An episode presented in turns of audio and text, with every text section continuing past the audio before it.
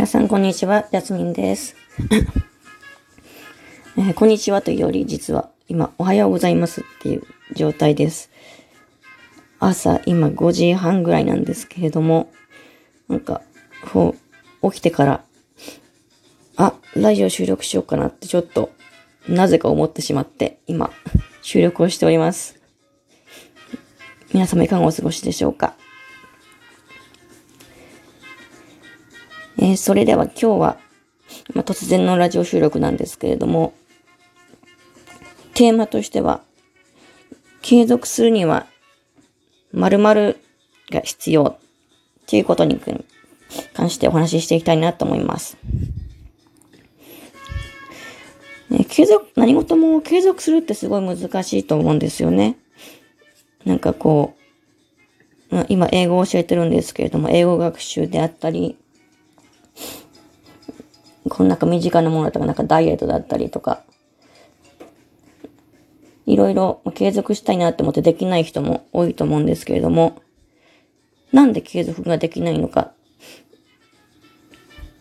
それを自分自身が意志が弱いからっていうふうに思ってる人結構いると思うんですよ。意志の弱さは、は、まあ、わからないんですけども、継続するにはコツがあるんですよね。継続するには何が必要かっていうと、じゃあちょっともう答えを言ってしまいますと、え仕組みですね。仕組み作りが必要です。例えばな、あのー英語学習とかだったら、継続率って、まあ、仕組みなしでですよ。なんかこう自分で英語学習しようって思って、英語を習得しようって思ってやっていると、だいたい80から85%ぐらいの人が挫折をしてます。まあ、っていうこういうデータがま、出てるんですけど、これは、独学、まあ、含まれる、あの、英語スクール、英会話スクールとかに通った場合も、それくらいの、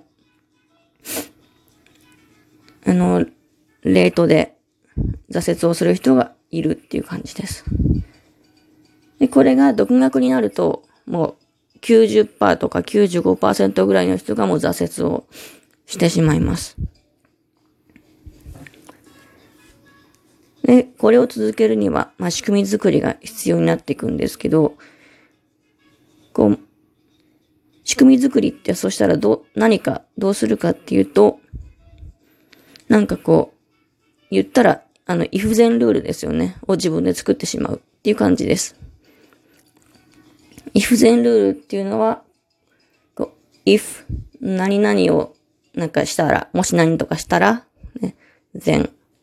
その時には何とかをするっていうルールを、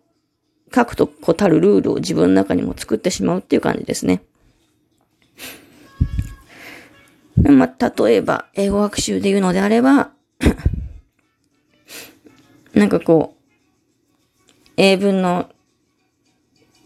記事とか、英単語とかを、こう、通勤とか通学する、してる間の電車の中では、もうずっとやるとか、まあ、電車を待ってる時間、待ち時間も含めて、そう通勤時間、通、通学時間をそれに費やす、当てるとか、もうそれの、それ以外のこと、SNS とか見ないとか、を決めてしまう。あと、あるいは、ちょっと私もこれは受験生の時にやってたんですけど、あの、お風呂上がりで髪を乾かしてる間に、もうなん、あの、最低5単語、10単語 ,10 単語を覚えるとか。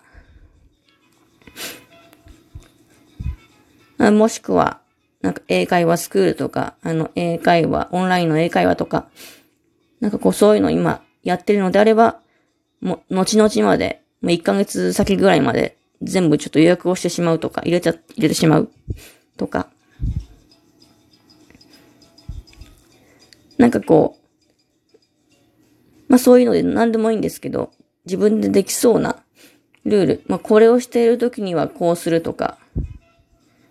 っていうのを決めてしまうと、結構続いたりします。なんかこう規則化、規則化をして生活の中にねじ込ませるっていう感じですね。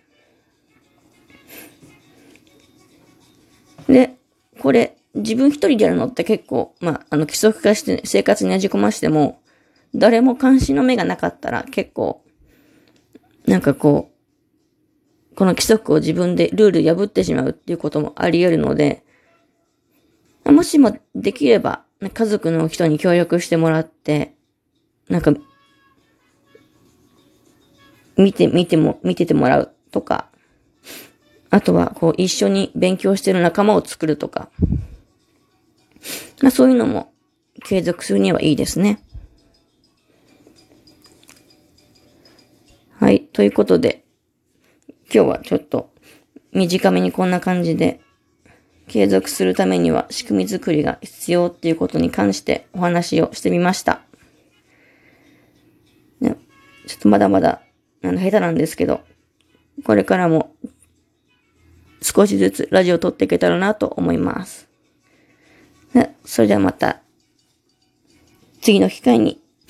よろしくお願いします。ジャスミンでした。